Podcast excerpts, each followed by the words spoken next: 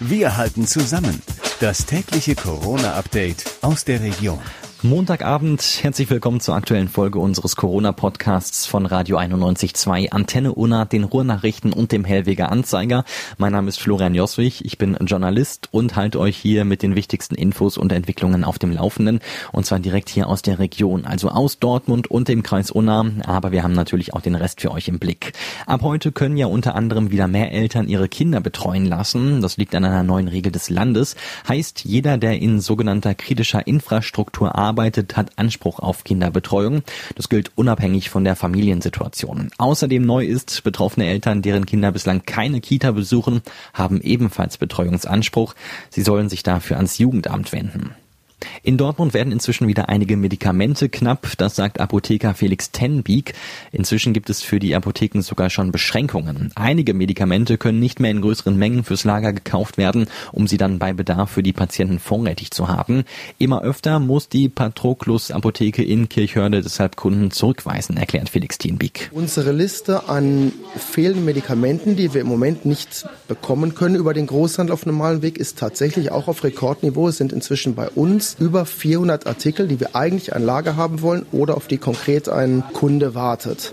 Inwieweit das jetzt schon mit Corona und allem drumherum zusammenhängt, kann ich nicht ganz genau sagen. Es hängt sicherlich ein bisschen auch mit diesen in Anführungszeichen Hamsterkäufen zusammen, aber es wird wahrscheinlich nicht besser im Moment. Das ist jetzt tatsächlich zu befürchten, denn ein schnelles Ende der Beschränkungen wegen der Corona-Pandemie ist wohl nicht abzusehen.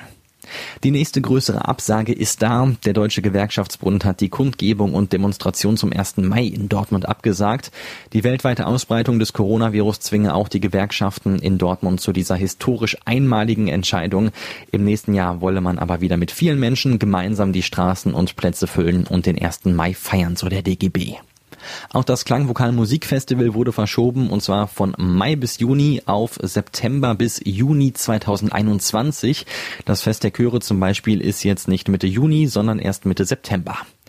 Nicht nur in den Fußgängerzonen, sondern auch in der Tiergalerie haben mittlerweile die meisten Geschäfte geschlossen. Aktuell sei nur noch der Drogeriemarkt DM und My Müsli geöffnet, sagt Center Manager Markus Haas. Geschlossen sind auch Bäckereien und der Schnellrestaurantbereich. Der Eingang zum Westen Hellweg soll bis auf weiteres geöffnet bleiben. Alle anderen Eingänge sind geschlossen. Auch das Schauspiel Dortmund ist im Moment dicht. Das verlagert jetzt aber seine Spielzeit ins Internet. Jeden Tag ab 18 Uhr ist eine neue Inszenierung für mindestens 24 Stunden online. Und zwar aus den Highlights der letzten zehn Jahre. Los geht's mit Green Frankenstein aus dem Jahr 2011. Ähnliches macht ab heute das Konzerthaus. Das zeigt jeden Tag um 20 Uhr ein Konzert auf Facebook. Während links und rechts das Blumengeschäft und die Boutique geschlossen hatten, hat gestern in Schwerte tatsächlich ein neues Geschäft eröffnet. Die Firma Tingelhoff hat die Filiale des insolventen Vorgängers Brand Vital übernommen. Als Anbieter medizinischer Hilfsprodukte sind die ja von den aktuellen Schließungen ausgenommen.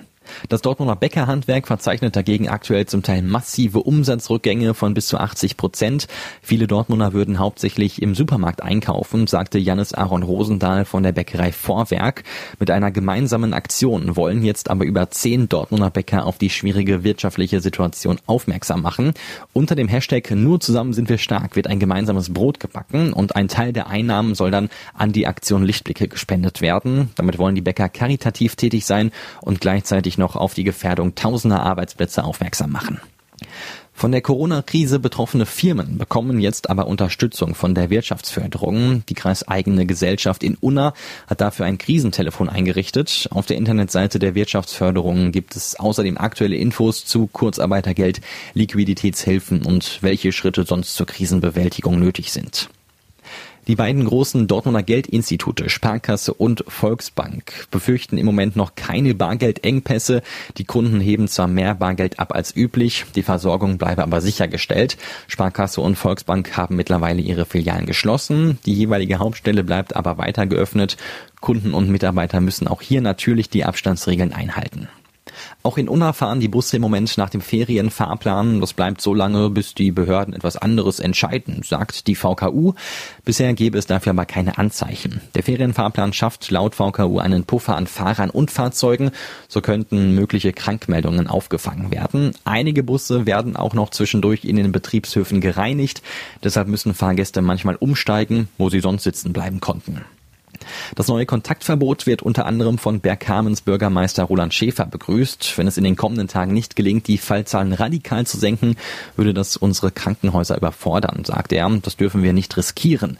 Auch Castrop Rauxels Bürgermeister Cravagna unterstützt die Maßnahmen des Landes voll. Hier gibt es im Moment 24 Corona-Infizierte. Gleichzeitig hat Schäfer ein rigoroses Eingreifen der Ordnungskräfte angekündigt. In Unna reicht bisher aber Freundlichkeit. Platzverweise seien bisher nicht nötig gewesen, berichtet das Ordnungsamt. Etwa eine Handvoll Geschäfte hätten die Außendienstler aber bisher schließen müssen. In der Regel sei jeweils die Rechtslage unklar gewesen, berichtet die Stadt. Und bei Kontrollen kann es richtig teuer werden. Das Ordnungsamt Selm nimmt laut Erlass bei Vergehen gegen die Kontaktsperre mindestens 200 Euro. Durch die behördlich verordnete Schließung bieten viele Restaurants und Imbissbuden ja inzwischen Lieferdienste an.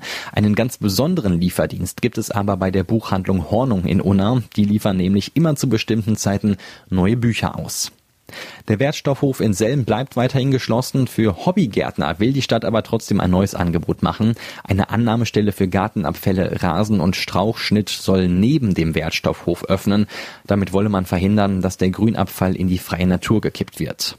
Ein Werner Tankstellenbetreiber hat sich jetzt etwas Besonderes einfallen lassen, und zwar Mitarbeiter des Ordnungsamtes, Krankenschwestern, Feuerwehrleute und Co. bekommen an der Tankstelle ab sofort gratis Kaffee. Damit will er sich bei den Leuten bedanken, die in diesen Zeiten weiter ihren Job nachgehen, weil sie unverzichtbar sind. Auch in Lünen wollen die Menschen helfen und werden dabei kreativ. Eine Lünerin hat begonnen, Artenschutzmasken zu nähen, einfach nur, um nicht untätig herumzusitzen.